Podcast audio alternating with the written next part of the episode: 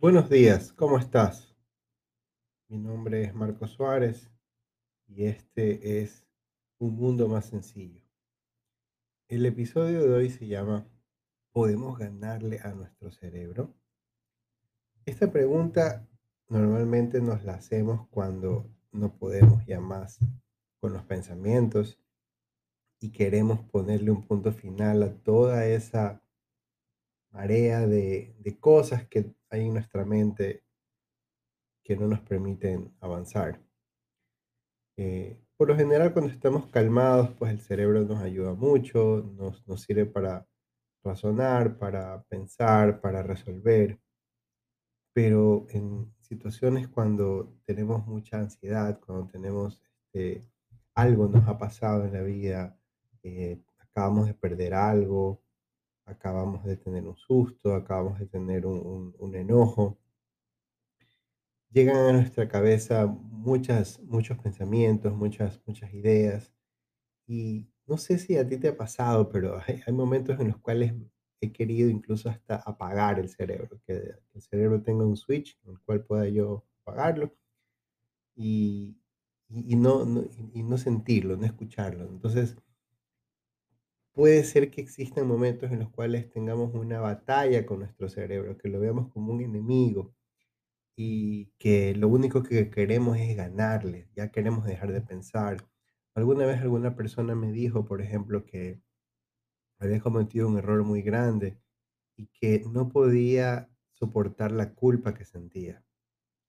Y, y esa culpa, pues obviamente no dejaba que esta persona pueda pensar, pueda tener un día tranquilo, incluso que no pueda comer.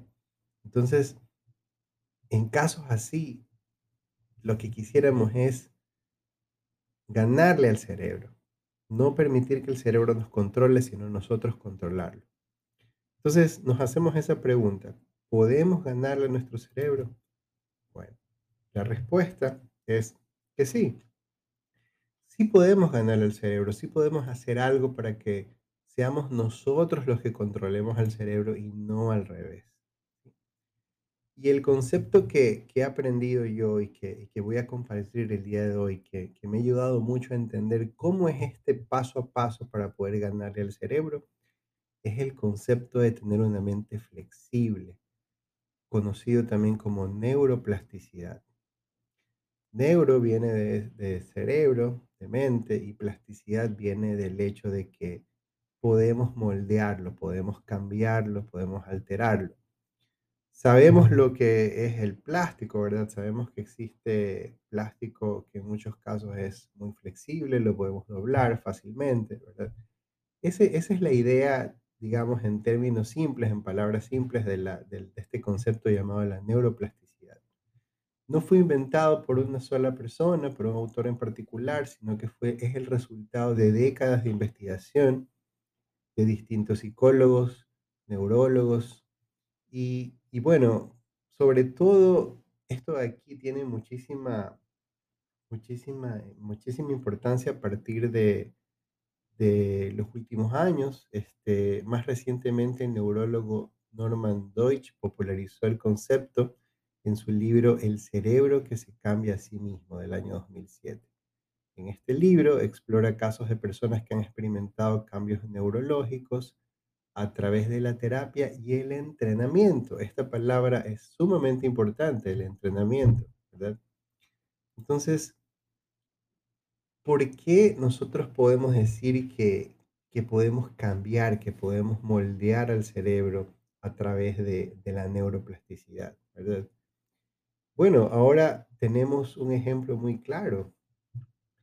No solamente esto está pasando con nuestro cerebro natural, esto también está pasando con la inteligencia artificial. ¿Y por qué traigo a relucir este ejemplo de la inteligencia artificial? Porque los seres humanos Estamos manejando la inteligencia artificial de tal forma que le estamos enseñando a la máquina a pensar. Entonces, imagínense esa, esa paradoja que existe en la vida.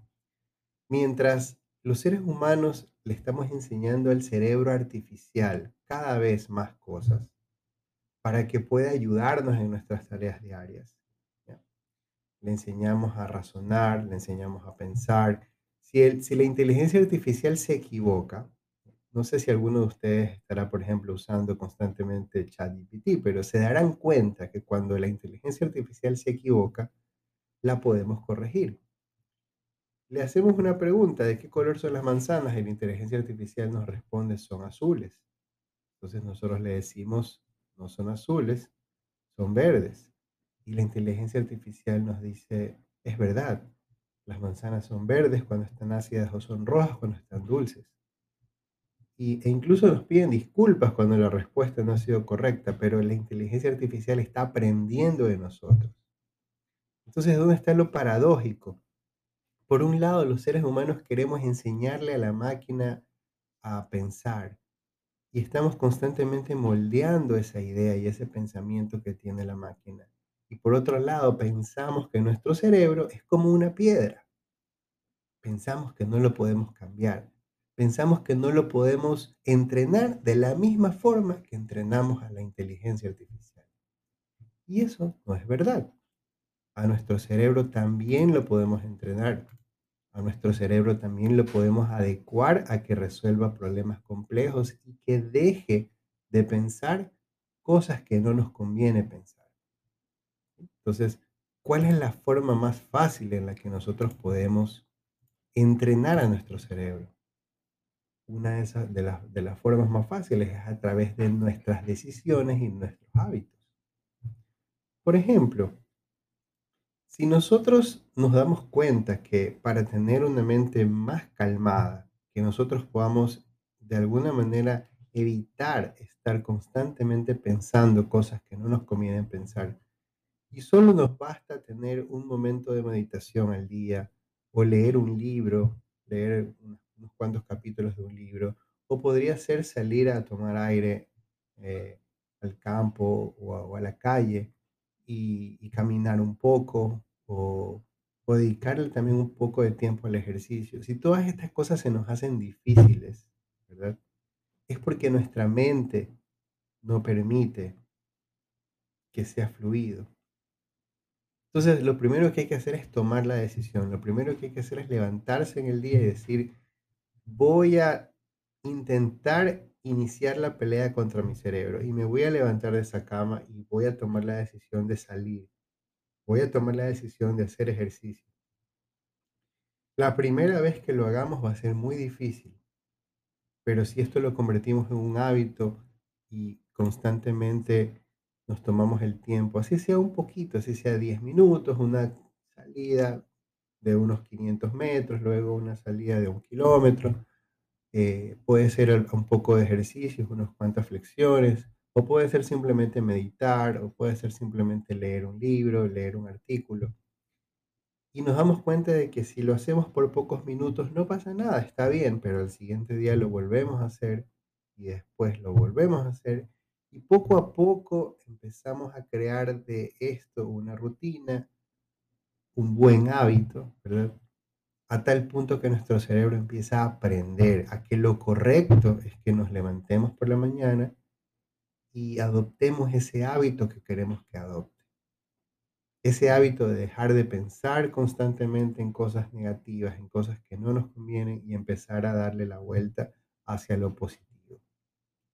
Nos vamos a encontrar con que el ejemplo de la inteligencia artificial es muy parecido al ejemplo de la inteligencia natural.